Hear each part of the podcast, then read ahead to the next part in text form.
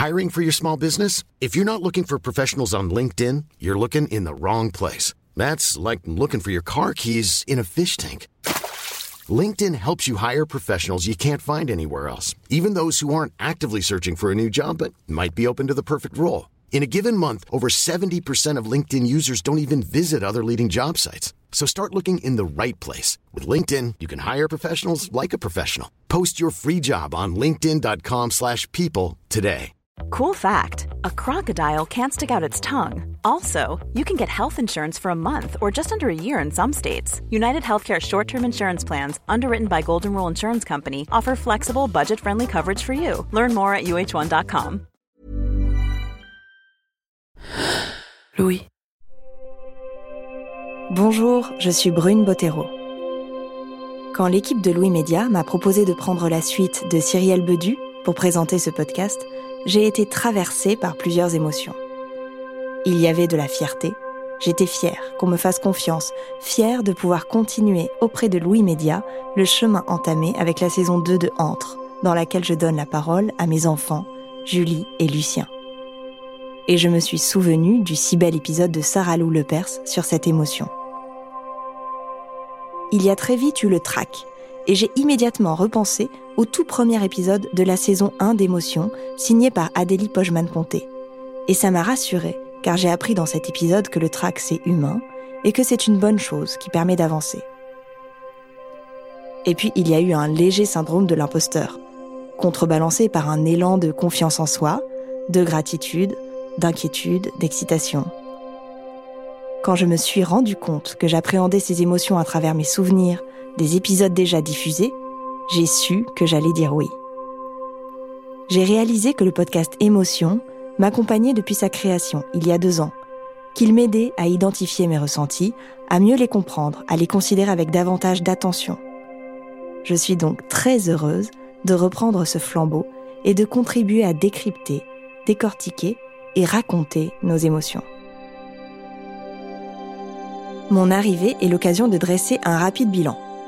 46 épisodes ont déjà été diffusés, chacun analysant selon un angle précis une émotion. Beaucoup d'émotions donc. Nous avions envie, avec l'équipe de Louis Média, de nous poser le temps d'un épisode spécial sur l'évolution des émotions à travers l'histoire.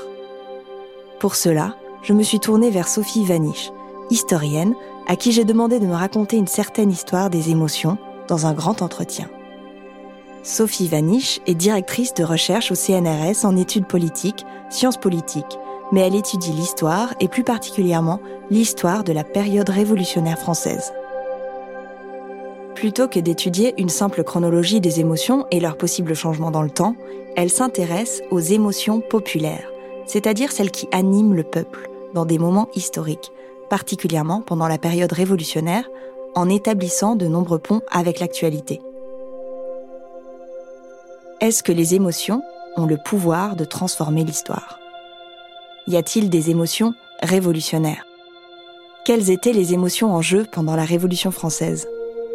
Comment les gouvernements successifs ont-ils mis en place, consciemment ou pas, des outils de contrôle de ces émotions populaires? Bienvenue dans Émotion.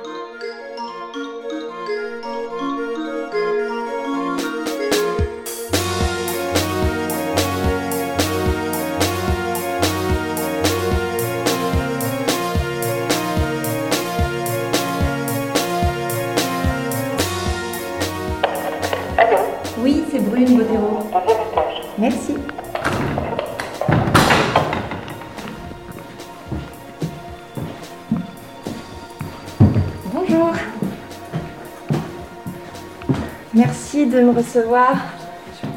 Bonjour, c'est par là. J'ai rencontré Sophie Vaniche un après-midi de février dans son appartement. J'ai été un peu stressée, sans doute parce que mes connaissances en histoire se limitent à ce que j'ai appris à l'école, il y a plus de 15 ans. Mais très vite, en commençant l'interview, mon angoisse s'est dissipée. Aujourd'hui, nous allons voyager dans le temps pour éclairer notre manière de ressentir le monde et peut-être, qui sait, faire la révolution. Ce qui m'intéresse, c'est de comprendre quels sont les problèmes révolutionnaires de notre présent et donc d'utiliser euh, le laboratoire de la Révolution française pour fabriquer des rétroviseurs à partir de questions du présent. Alors j'ai commencé à travailler sur les émotions parce que je les ai rencontrées d'une manière extrêmement massive dans l'archive politique révolutionnaire. Euh, c'est une archive où la question des larmes, la question des sentiments et la question des émotions au sens strict, la colère, l'enthousiasme, l'indignation, la peur, sont extrêmement présentes euh, comme euh, arguments. C'est-à-dire parler de sa peur ou parler de son émotion euh, face à un spectacle ou face à une situation a valeur d'argument pendant la période révolutionnaire. Et donc c'est quelque chose d'extrêmement frappant. Et à l'issue de mon premier travail de recherche, j'ai été dans la conviction qu'il fallait creuser cette affaire-là, ne pas en faire un enjeu simplement esthétique ou rhétorique, mais prendre au sérieux euh, la manière dont les révolutionnaires avaient fait usage des émotions comme acteurs politiques. Moi, un peu schématiquement, quand je pense à la Révolution française, je pense prise de la Bastille, déclaration des droits de l'homme et du citoyen. Si la période révolutionnaire ne peut pas être résumée qu'à ces deux événements, ils sont quand même centraux. Dans notre cas, on peut les associer à des émotions populaires fortes, sans doute pas si différentes de celles que l'on peut observer aujourd'hui. Pour étudier ces émotions, Sophie Vaniche est partie à la recherche de preuves. L'historien, il travaille sur trace et il est obligé euh, de prendre au sérieux non pas euh, le surgissement des émotions euh, tel qu'il pourrait l'observer comme un sociologue dans une situation, en voyant des visages qui rougissent, des gens qui blémissent, des gens qui s'enfuient, enfin toutes sortes de réactions émotionnelles, émotives. Ça, il n'y a pas accès. Il a accès au récit qui est fait de ça ou à la manière dont on inclut à ce moment-là dans son propre discours au XVIIIe siècle révolutionnaire euh, ses sentiments, ses émotions, où on les convoque comme arguments. Et de ce fait, euh, c'est ça que j'appelle les traces. C'est vrai. Comment savoir ce que ressentaient les gens il y a 230 ans? Sophie Vaniche s'intéresse surtout au caractère collectif des émotions, et sous cet angle, elles ne sont pas si diverses, et elles ne sont pas modifiées au fil du temps.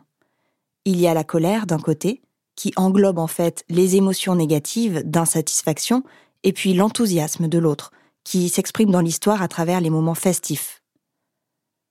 Ces émotions, l'historienne n'y a accès qu'à travers des traces écrites qui subsistent.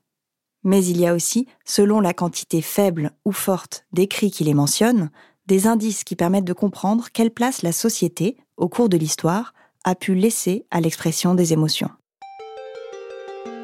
Sophie Vaniche me raconte qu'en 1792, les Hommes libres du Midi, un groupe de citoyens de Marseille, envoient une adresse colérique à l'Assemblée à Paris.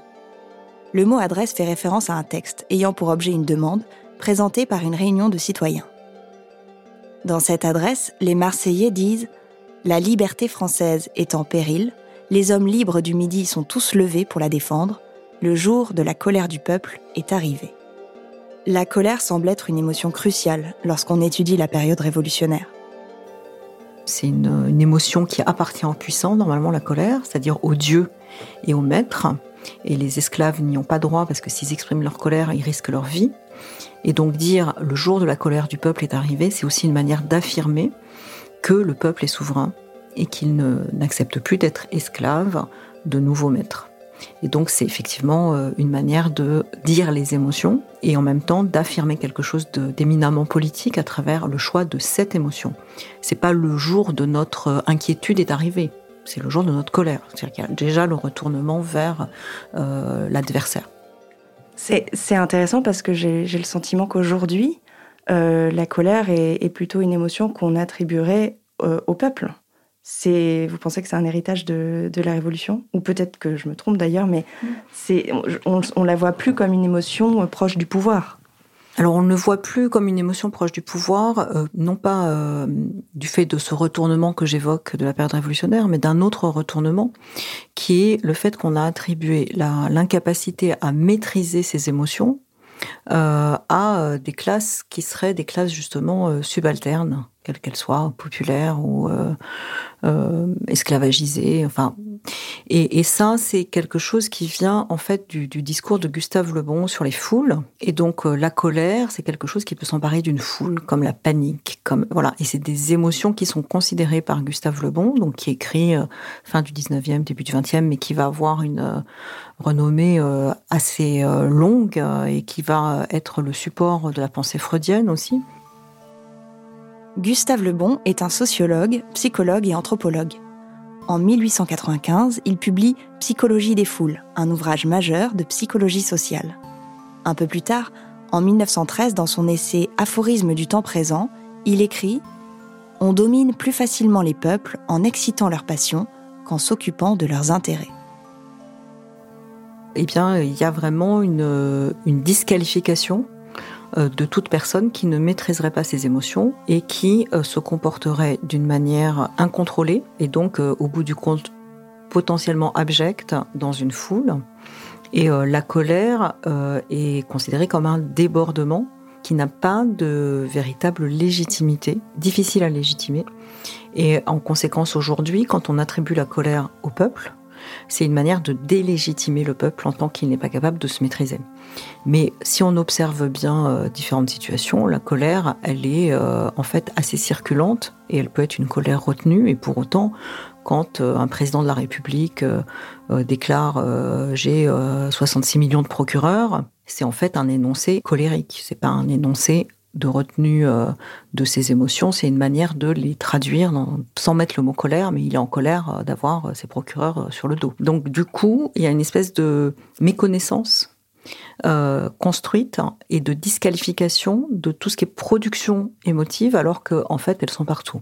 Ce que vous semblez dire, c'est que les émotions sont toujours là et c'est notre faculté à les exprimer qui est modifié par euh, l'histoire finalement. Ce qui est modifié, c'est la capacité d'une société à les recevoir et du coup à fabriquer des normes auprès euh, des populations, des individus, euh, qui leur donnent le droit ou au contraire leur interdisent d'exprimer certaines émotions, certains, certaines émotions dans certains lieux et à certaines occasions dans la période de pandémie qu'on vient d'avoir, euh, cette suppression de la possibilité de dire au revoir aux mourants a été quelque chose euh, qui a produit un grand trouble.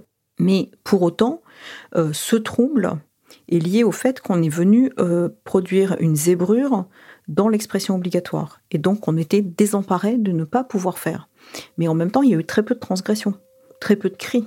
Donc il y a eu un désarroi mais il n'y a pas eu euh, quelque chose euh, d'une émotion euh, qui serait surgie de nulle part, etc. C'est-à-dire que la transformation sociale dans le contexte de pandémie a fait que les gens se sont quand même tenus quoi ils en ont souffert, mais ils ont obéi. Et donc, ils ont été aussi dans l'expression obligatoire des sentiments de cette séquence extraordinaire. Et donc, il y a là, on voit bien que nous, on n'est absolument pas libre. On est contraint par les conditions sociales de possibilité d'expressivité des émotions. Mais que quand on veut exprimer un désaccord, on n'a pas 40 000 euh, émotions à, sa disposition. On a la colère et l'indignation. Euh, quand on veut exprimer sa satisfaction, on a la gratitude euh, et, la générosité. Enfin voilà, donc il y a toutes sortes de choses comme ça où la palette est pas non plus infinie et où elle est codée. En laissant paraître des émotions collectives fortes, comme la colère, finalement, que demande le peuple? Sophie Vanish me répond en s'appuyant sur les théories de Nicolas Machiavel, grand penseur italien du début du XVIe siècle, considéré comme l'un des fondateurs de la politique moderne. Euh, chez Machiavel, on peut constater qu'il distingue entre des désirs antagoniques, qui seraient ceux euh, du petit peuple, et ceux euh, des grands. Et il parle d'humeurs, et on pourrait qualifier ces humeurs d'asymétriques. Alors pourquoi elles sont asymétriques? Parce qu'il affirme que le peuple désire n'être ni commandé ni opprimé par les grands, tandis que les grands désirent commander et opprimer le peuple. Et cette dissymétrie des désirs n'est donc pas un antagonisme ordinaire, c'est pas un simple conflit, c'est en fait un, euh, un classement moral.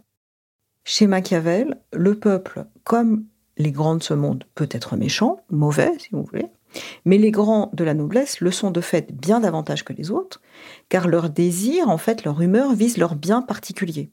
tandis que le désir du peuple vise par nécessité un bien qui intéresse tous les citoyens, ne pas être opprimé. Et que de ce point de vue-là, le peuple ne veut que la liberté de tous, qui conduirait à une certaine sécurité et la possibilité de bien vivre. C'est le fait qu'il n'y ait pas de domination et que chacun puisse espérer vivre bien, non pas dans la jouissance du luxe, mais dans la, jouissance de l'ordinaire, d'une certaine frugalité, et qui ne vise pas donc à la suraccumulation. Et cette distinction entre des humeurs différentes et autour de cette question de la domination, eh bien, c'est quelque chose euh, qui fait que quand le peuple euh, se révolte, c'est qu'on l'a vraiment opprimé. Parce que sinon, il contourne, parce que ce qui l'intéresse, c'est la bonne vie. Et c'est quand il peut vraiment plus vivre correctement qu'il euh, se met en sédition, si vous voulez. Mais ce qui me paraît important, c'est que ça légitime la possibilité des émotions comme sonnette d'alarme. Et donc c'est une alarme donnée au gouvernement pour qu'il sache, et donc le gouvernement doit écouter l'alarme. Dirais qu'aujourd'hui, la conception qui est à l'œuvre, c'est une conception où euh, il faut mettre au pas euh, les, alarmes et pas du tout les retraduire en loi et pas du tout les retraduire en écoute et compassion, mais au contraire affirmer qu'elles sont juste euh, infantiles. Et donc on fait de la soi-disant pédagogie à des gens qui savent intuitivement pourquoi ils se sentent opprimés. Et on a bien vu ça euh, avec le traitement, par exemple, des gilets jaunes. On peut bien sûr entrer dans, des tas d'analyses détaillées sur les gilets jaunes, mais l'intuition normative, on veut vivre, pas survivre, c'est absolument un enjeu de bonne vie. C'est-à-dire, euh, on est courageux, on a voulu travailler, on travaille, euh, on veut quand même avoir de quoi vivre avec notre travail. Et je pense que ça, c'est quelque chose de tout à fait euh, récurrent dans l'histoire, et que c'est intéressant de voir comment ça ressurgit comme revendication et comment les gouvernants euh, s'en emparent ou au contraire refusent de s'en emparer sur un mode positif. On voit bien comment après il y a toutes sortes d'artifices pour faire euh, en fait retourner dans leur boîte les émotions populaires, sachant que quand elles s'ouvrent, il y a effectivement une dynamique sociale et politique qui se met en route et qu'elle est difficilement contrôlable.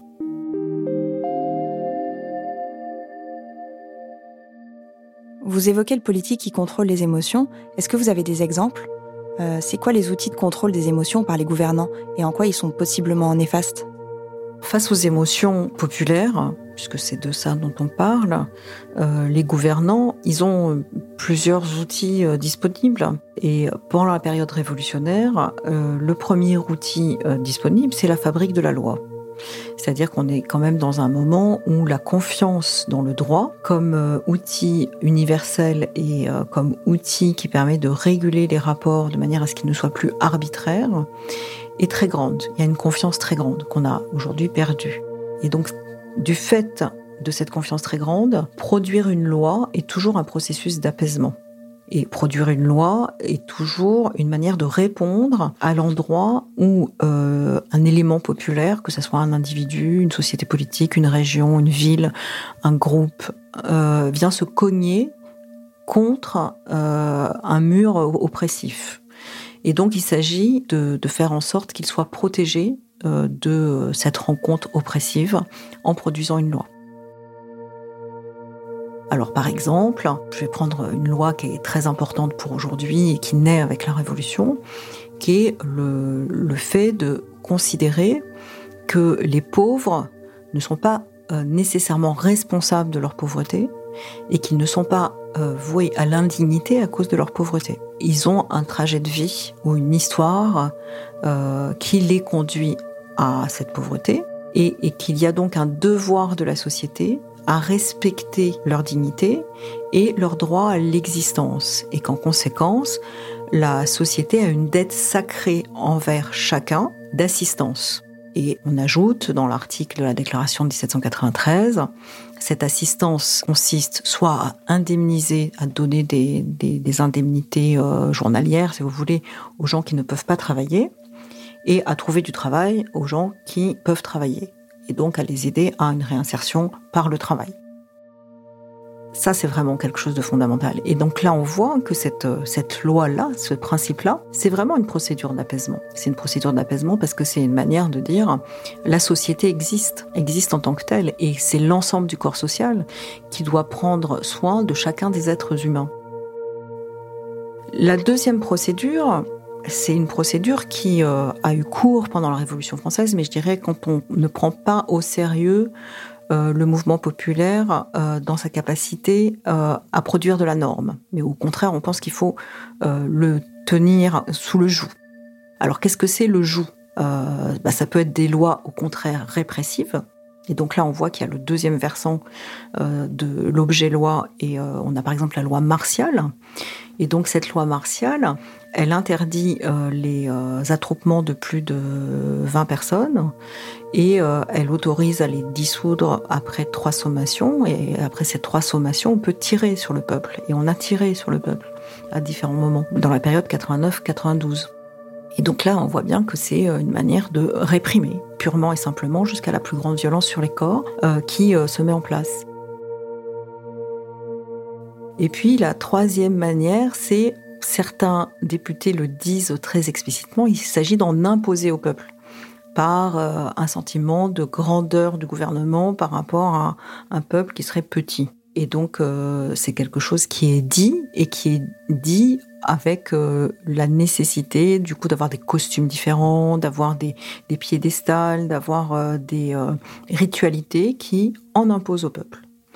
Alors c'est un moment très précis, la Révolution, hein, 90-92, mais euh, ça dit quelque chose de ce qui va se passer après. C'est-à-dire qu'il y a quelque chose qui se forge à cet endroit-là, et quand on va plus vouloir reconnaître euh, et accueillir les émotions populaires, on va en imposer au peuple.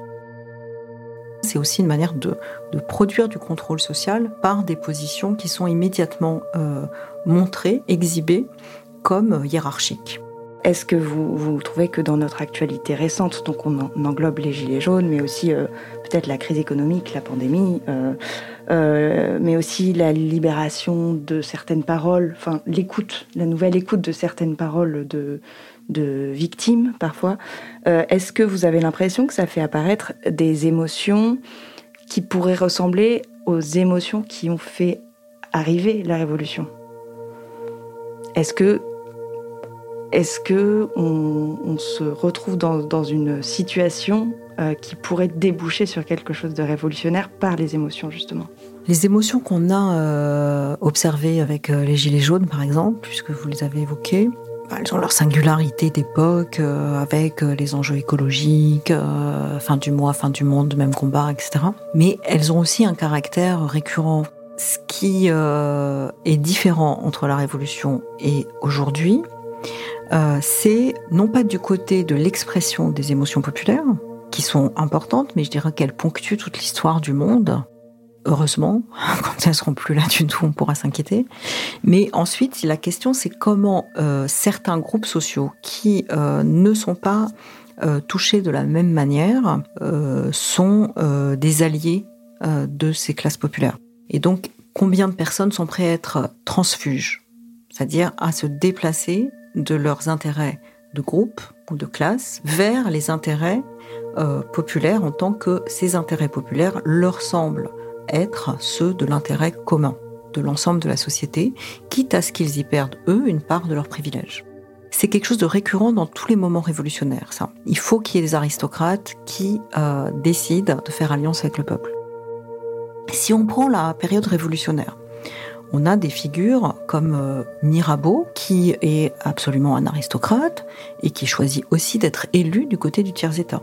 On a des figures comme Seyès, qui est une grande figure du clergé et qui choisit quand même d'écrire qu'est-ce que le tiers-état et de défendre dans un pamphlet majeur la figure du tiers-état. On pourrait euh, encore euh, donner toute une série d'exemples, ils sont quand même pas isolés et ils jouent un rôle très important, même si parfois trouble, et avec la possibilité de se retourner, ce qui est le cas de Mirabeau et de Seyès. Mais en tout cas, à un moment donné, ils sont transfuges et ils agissent vraiment en faveur euh, de euh, ceux qui n'ont pas le pouvoir pour faire en sorte qu'ils puissent l'obtenir. Alors, on peut paraître un peu loin des émotions, mais c'est une question très importante parce que c'est la capacité justement de se déterritorialiser de euh, son identité sociale et des émotions qui euh, vous attachent à votre identité sociale. Et donc c'est de considérer qu'il euh, y a quelque chose de plus joyeux, de plus honorable, de plus intéressant à être transfuge qu'à être à défendre les intérêts de son groupe. Et ça, c'est quelque chose de tout à fait révolutionnaire je ne vois pas apparaître d'une manière ferme ces transfuges. Je pensais qu'avec l'histoire, les émotions évoluaient forcément dans un sens positif, vers plus de dialogue, vers une libération de la parole, vers plus de tolérance. J'avais jamais pensé que les émotions populaires d'hier pouvaient être si proches des émotions actuelles, et que la manière dont elles sont perçues et écoutées, elles, a même régressé. C'est ce que Sophie Vanish me prouve en déplorant l'absence de transfuge aujourd'hui, qui permettrait une véritable considération des émotions du peuple, comme ce fut le cas pendant la période révolutionnaire. J'interroge Sophie Vanish sur les méthodes mises en place par les révolutionnaires et elle évoque ce qu'elle appelle les rituels d'apaisement. Le mouvement populaire révolutionnaire français est très conscient euh, des dangers des émotions et de leur caractère euh, disruptif, dissolvant, etc. Et donc il est un peu dans l'énoncé euh, populaire retenez-moi ou je vais faire un malheur. Donc il est conscient qu'il y a quelque chose qui est voulu par euh, ses adversaires, c'est qu'il bascule dans la fureur et que la liberté n'est pas la fureur. Et donc faut qu'il réussisse à contrôler ses propres émotions pour qu'elles donnent la dynamique sans faire basculer dans la fureur qui risquerait de transformer la révolution en quelque chose d'autre, à I'm Sandra, and I'm just the professional your small business was looking for. But you didn't hire me because you didn't use LinkedIn jobs. LinkedIn has professionals you can't find anywhere else, including those who aren't actively looking for a new job but might be open to the perfect role, like me. In a given month, over 70% of LinkedIn users don't visit other leading job sites. So if you're not looking on LinkedIn, you'll miss out on great candidates like Sandra. Start hiring professionals like a professional. Post your free job on linkedin.com/people today. Voir la guerre civile. Le mouvement populaire en est très conscient. Donc il cherche toujours à retenir sa violence et il a des outils pour ça, qui sont euh, des outils, euh, je dirais, euh, qu'il connaît intuitivement et qui sont liés à la dimension festive, civile et civique. Cette dimension festive, civile et civique, elle est activée de différentes manières à différents moments mais immédiatement après tous les événements qui produisent un très haut degré d'énergie, de, conflit, etc., il y a euh, des événements festifs qui viennent euh, ralentir le temps. Et donc, par exemple, immédiatement après la prise de la Bastille, il y a des défilés festifs, il y a euh, des, moments de, de, rassemblement pour pouvoir apaiser, apaiser les esprits, apaiser la situation sociale. Ces, mouvements-là, c'est fait, par exemple. C'est spontané c'est spontané. Qu'est-ce que ça veut dire, c'est spontané? Ça veut dire que ceux qui le proposent sont vite rejoints par d'autres et qu'il y a bien toujours des gens qui proposent et d'autres qui suivent, mais euh, que c'est quelque chose qui est dans l'air et que les gens sont, sont prêts à le faire et, et, l'agissent. Parmi les gestes qui euh, sont assez anciens euh, d'apaisement, il y a la plantation d'arbres de la liberté. c'est une promesse d'avenir et d'ombrage face à la dureté du soleil pour protéger la liberté. Pour incarner la liberté, incarner euh, par un être vivant, un arbre vivant, et euh, aussi ombrager au sens euh, de protéger de, la dureté, de l'événementialité historique chaude, donc des émotions. Le, le chaud en tant que la colère est chaude, par exemple. L'arbre de la liberté est devenu l'un des symboles de la République. C'est d'ailleurs cet arbre qu'on peut voir sur nos pièces de 1 et de 2 euros. Ces arbres représentent la joie et l'affranchissement, mais plus que leur tronc et leur feuillage, c'est l'acte de les planter qui, à la fin du XVIIIe siècle, est hautement symbolique. Ces plantations se faisaient dans de grandes cérémonies, des moments solennels et réjouissants qui unissaient le peuple, les autorités et même le clergé. Et donc il y a là quelque chose d'extrêmement intéressant parce qu'on observe que ces plantations d'arbres de la liberté, euh, bah, il, y en a euh, quand même de manière très récurrente, mais il y en a aussi à des moments très précis. Et il y en a une en, particulier qui me paraît très intéressante, c'est euh, celle qui précède les défilés qui ont eu lieu dans l'Assemblée puis ensuite chez le roi aux Tuileries le 20 juin 1792. On est convaincu que c'est quelque chose euh, d'assez rude ce qui va se passer, parce que ce qu'on demande, c'est que le, roi euh, soit euh, pris à partie et qu'on l'oblige à ratifier des décrets qu'il ne veut pas ratifier. Donc le 20 juin, c'est ça, c'est autour de questions de survie de la Révolution et de nécessité de dire au roi, vous êtes le chef du pouvoir exécutif, mais donc vous devez être subordonné au pouvoir législatif. Donc maintenant, il faut ratifier les décrets. Et si vous ne les ratifiez pas, nous avons le pouvoir de résistance à l'oppression. Donc c'est ça l'enjeu quand même du 20 juin. Et c'est le premier moment extrêmement euh, fort euh, d'expressivité euh, émotionnelle et physique de cette demande, qui est une demande au pire de suspension du roi. Donc on a conscience que c'est dangereux et donc là on est dans le retenez-moi je vais faire un malheur. Et donc juste avant, on va planter un arbre de la liberté euh, sur la terrasse dite des feuillants, qui est en fait euh, un endroit qui va permettre d'être devant cet arbre entre l'Assemblée et les Tuileries. Et, et il me semble que cet événement annonce ce désir de tenir ce défilé et que euh, tenir ce défilé, euh, c'est quelque chose qui va aussi être tenu dans la manière dont euh, les militants vont défiler au sein de l'Assemblée. Normalement, on ne défilait pas dans l'Assemblée, évidemment. C'est donc une demande qui est une demande nouvelle, mais elle est soutenue par certains députés, d'autres non, etc.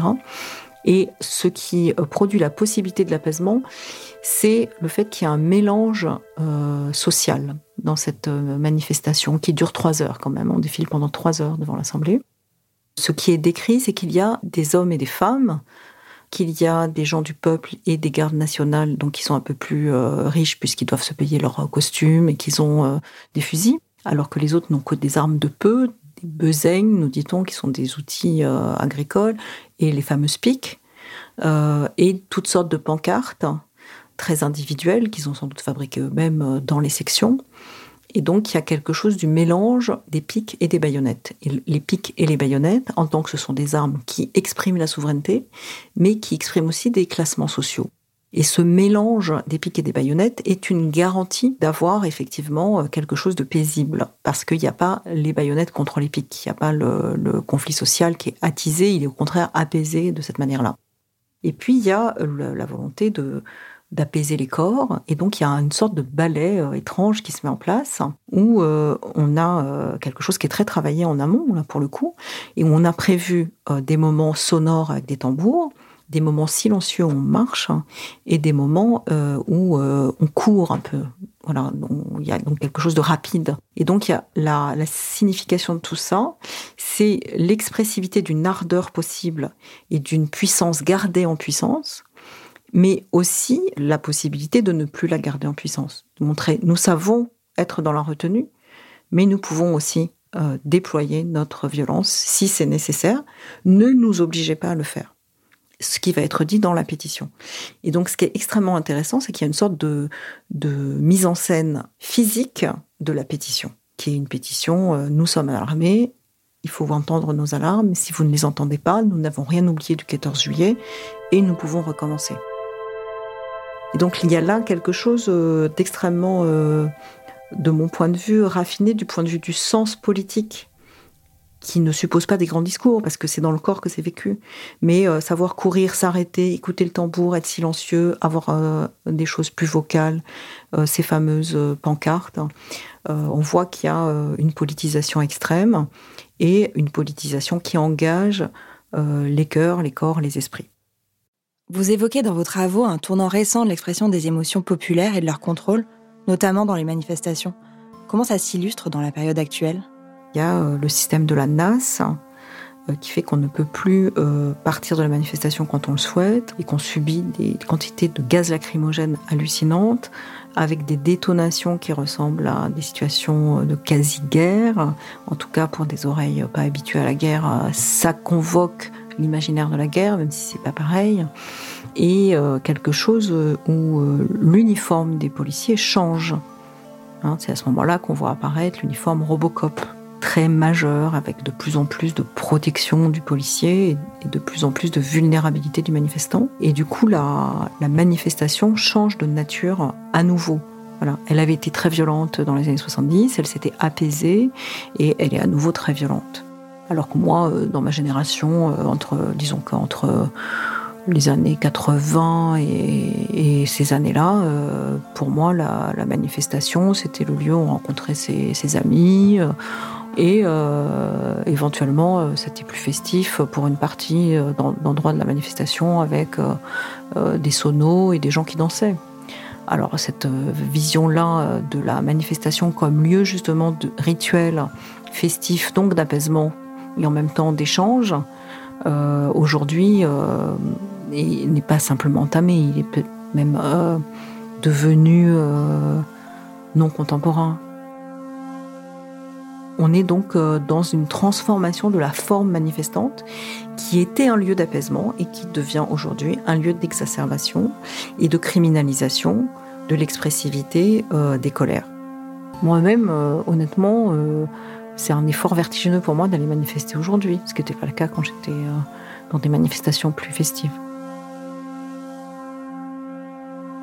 Quand Sophie Vanish me parle de sa peur d'aller manifester aujourd'hui, je repense aux manifestations auxquelles j'ai participé. Les marches organisées par le collectif Nous Toutes, les manifestations du 1er mai, les marches pour le climat. Je repense à la ferveur des cris et des pancartes, au soulèvement joyeux de la foule unie. Mais je pense aussi à ma tendance à toujours partir avant la fin, avec ce pressentiment du danger qui est palpable, à mes interrogations sur la place des enfants dans une manifestation, J'aimerais emmener mes enfants avec moi, qu'ils sentent ces frissons de colère et de joie lorsqu'on scande des slogans. Ce serait si logique de marcher avec elles et eux pour le climat, pour le droit des femmes, pour des causes qui leur parlent, qui les concernent. Mais quelque chose me dit que ce serait irresponsable, dangereux. Je réalise que mes idées préconçues sur l'évolution de nos émotions, la libération de la parole autour des ressentis, viennent se buter au mur de la réalité. Peut-être que nous parlons davantage de nos émotions aujourd'hui à titre individuel. Peut-être que c'est un sujet qui est davantage présent dans la culture, dans les médias, dans nos relations professionnelles et amicales. Mais ce que Sophie Vanish nous dit, c'est que l'émotion collective, et particulièrement la colère du peuple, qui est aujourd'hui très présente, est disqualifiée, reniée et réprimée. Comment peut-on garder espoir sur l'avenir quand nos émotions collectives sont si dévalorisées, voire réprimées? Compte tenu de la situation qu'on a décrite avant, c'est-à-dire cette segmentation très importante, la difficulté de s'unir, la difficulté de débattre euh, et de produire euh, du coup cette fameuse chorégraphie euh, révolutionnaire dans une retenue de la violence pour pas se dissoudre et en même temps pouvoir montrer qu'on a cette ardeur en puissance qu'on pourra déployer le moment venu. Puisque ça, on n'en dispose pas aujourd'hui. Enfin, honnêtement, je crois qu'on n'en dispose pas. On a quand même une butée du réel qui est extrême. Et que dans ces périodes-là, la question onirique, donc la question du rêve, elle se partage entre cauchemar et euh, échappée belle. Les cauchemars, les gens en font. C'est indéniable. Ils en font parce que leur vie est réellement précarisée. Euh, et là, dans la période pandémique, euh, elle est précarisée par la pandémie comme telle et par les conséquences économiques euh, de la suppression de toutes sortes de situations de travail pour le secteur de la culture, pour le secteur de la restauration, pour des tas d'autres secteurs, pour les étudiants. Enfin bon, donc des cauchemars, ça manque pas si on est dans un, rapport plus métaphorique de rêver les yeux ouverts, d'imaginer des futurs et de les formuler, et de savoir qu'ils sont pas possibles à réaliser immédiatement, mais quand même qu'on peut euh, fabriquer euh, les espérances à défaut de les réaliser immédiatement. Alors je pense qu'un des modes de résistance, c'est ça, c'est de fabriquer euh, ces rêveries et de les prendre au sérieux, c'est-à-dire de considérer que demeurer vivant, c'est demeurer dans cette puissance de rêverie si on n'est pas euh, dans la possibilité euh, d'imaginer euh, tout de suite une société qui sera prise dans la belle rêverie, on peut aujourd'hui écouter les jeunes générations qui parlent d'utopie concrète et essayer de réaliser des espaces où les normes de vie n'obéissent pas aux normes de vie néolibérales. Le futur n'est peut-être pas aussi bouché que ça si on préserve notre compétence onirique, rêveuse vraiment, euh, la psyché, etc., mais onirique aussi euh, en rêvant éveillé et en fabriquant les espaces de vie euh, protégés qu'on souhaite expérimenter. Et donc cette question d'une capacité des êtres humains, même en situation extrême, à maintenir leur désir de vivre et de vivre bien, pas simplement de survivre, ce qui est absolument un des énoncés majeurs des Gilets jaunes, hein. vivre et pas simplement survivre, euh, me semble être euh, un des modes euh, qui permet de maintenir une véritable espérance. En faisant le point sur ce que je croyais savoir, avant d'interviewer Sophie Vaniche, je m'aperçois que je plaçais dans un même sac les émotions individuelles et les émotions collectives. Quand on compare notre actualité à la période révolutionnaire, on peut penser que le traitement des émotions collectives est aujourd'hui en régression et que l'absence d'union rend impossible tout dialogue constructif. C'est une réalité, mais Sophie Vaniche nous démontre que la faculté de l'humain à rêver et à se réinventer est toujours présente une bonne raison de rester optimiste. Pour ma part, il me semble que la manière dont nous abordons nos émotions intimes et individuelles, elles, évolue dans le bon sens. Ces émotions individuelles m'ont l'air aujourd'hui plus centrales et la parole se dénoue autour de l'intime. Car l'intime est de plus en plus politique et comme nous l'a démontré Sophie Vaniche, les émotions le sont tout autant.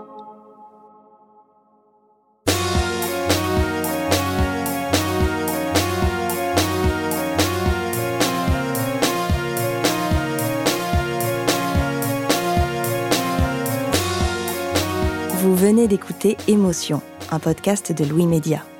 Pour cet épisode, j'ai tendu mon micro à Sophie Vaniche, qui est historienne, directrice de recherche au CNRS en études politiques, sciences politiques et spécialiste de la période révolutionnaire française. Vous pourrez retrouver les liens vers ses ouvrages sur notre site louismedia.com. Derrière la création de cet épisode, il y avait Maude Benakcha, qui est chargée de production. Tristan Mazir s'est occupé de l'enregistrement la composition musicale a été créée par Nicolas Vert. Marine Kéméré était à la réalisation, Jean-Baptiste Aubonnet a mixé l'épisode et Nicolas de Gélis a composé le générique d'émotion.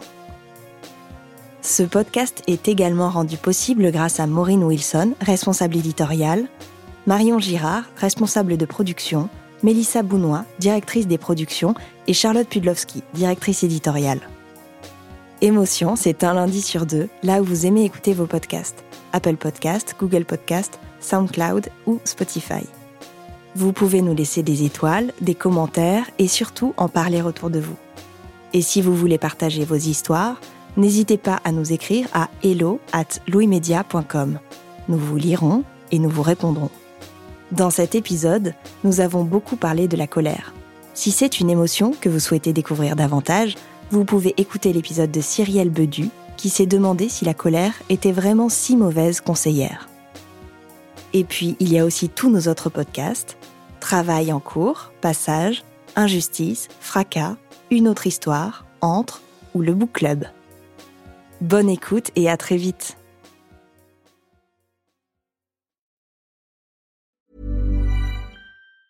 Planning for your next trip? Elevate your travel style with Quince. Quince has all the jet setting essentials you'll want for your next getaway, like European linen, premium luggage options, buttery soft Italian leather bags, and so much more. And it's all priced at 50 to 80% less than similar brands. Plus, Quince only works with factories that use safe and ethical manufacturing practices. Pack your bags with high-quality essentials you'll be wearing for vacations to come with Quince. Go to quince.com slash trip for free shipping and 365-day returns. Brought to you by Lexus. Some things do more than their stated functions, because exceptional things inspire you to do exceptional things. To this select list, we add the all new Lexus GX. With its exceptional capability, you'll see possibilities you never knew existed, sending you far outside your comfort zone. But as much as the GX challenges you, it also spoils you. Its intuitive technology and luxurious features mean that wherever you go, you'll never go without. Live up to it. The all new Lexus GX.